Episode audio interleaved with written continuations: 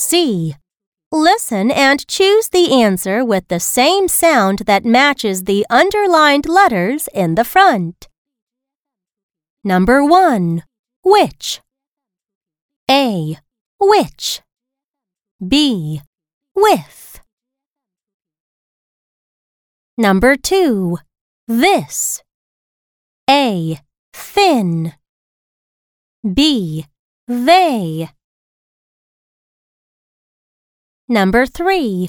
Wheat. A. Cheat. B. Wheel. Number 4. Shop. A. Chop. B. Cash. Number 5. Thank. A. That. B. Teeth. Number 6. Whip. A. Hip. B.